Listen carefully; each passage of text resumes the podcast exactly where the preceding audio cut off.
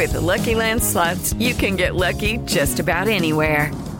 This is your captain speaking. Uh, we've got clear runway and the weather's fine, but we're just going to circle up here a while and uh, get lucky.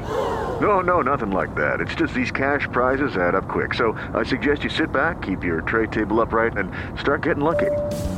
Play for free at LuckyLandSlots.com. Are you feeling lucky? No purchase necessary. Void where prohibited by law. 18 plus terms and conditions apply. See website for details.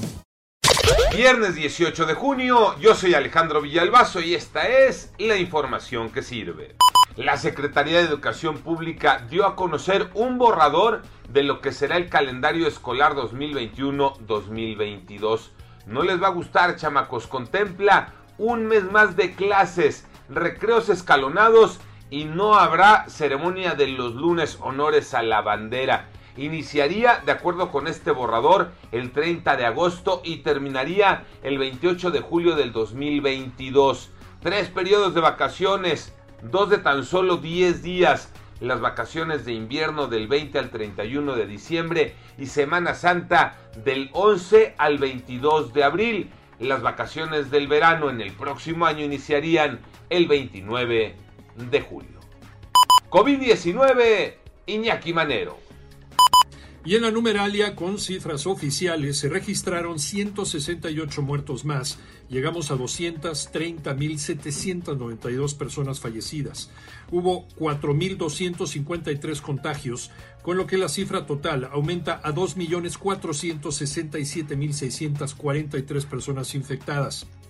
Y el subsecretario López Gatel dio a conocer que adelantarán la vacunación a las personas de 30 a 39 años en Quintana Roo y Baja California Sur para la última semana de este mes de junio. A seguirse cuidando.